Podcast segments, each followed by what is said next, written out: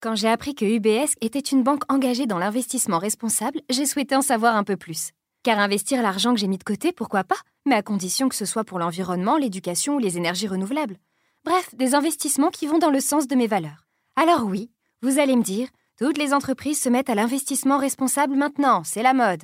C'est vrai, mais UBS, c'est une banque qui s'engage sur ces questions qui rythment notre quotidien depuis les années 50. Grâce à eux, je trouve enfin des réponses optimistes aux enjeux de demain.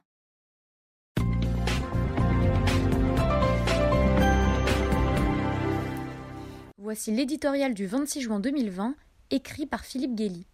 Son titre Une Syrienne aux portes. L'imbroglio libyen ressemble de plus en plus à l'impasse syrienne.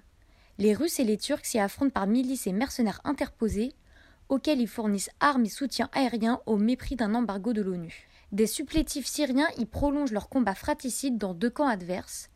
Islamistes enrôlés par Ankara derrière le chef du gouvernement officiel de Tripoli, Fayez al-Sarraj, contre combattants pro-Assad recrutés par Moscou pour le compte du maréchal Khalifa Haftar, maître de la Cyrénaïque. Après que l'intervention turque a desserré l'étau de Haftar sur Tripoli début juin, ses forces rivales se font face devant le verrou de Sirte, une bataille qui peut déboucher sur une escalade du conflit ou une partition de fait de la Libye. Les deux termes de l'alternative sont inacceptables pour la communauté internationale, elle aussi divisée. Légitimée par l'ONU, Sarraj s'appuie sur les frères musulmans du Qatar, sur l'Italie qui a négocié avec lui le tannissement du flot de réfugiés, et surtout sur Erdogan, à qui il a concédé des droits maritimes et gaziers en Méditerranée, contestés par la Grèce et Chypre. Haftar, auréolé d'un succès contre l'État islamique en 2016, s'en remet à la Russie, aux Émirats et à l'Égypte, qui menacent d'intervenir si Sarraj franchit la ligne rouge de Sirte.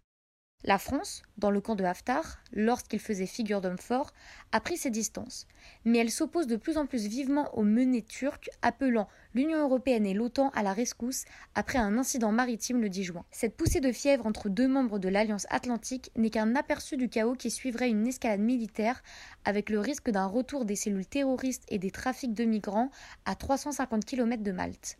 Mais une partition qui placerait la Libye sous condominium turco-russe n'arrangerait que les intéressés d'ailleurs soupçonné de la négocier en sous-main.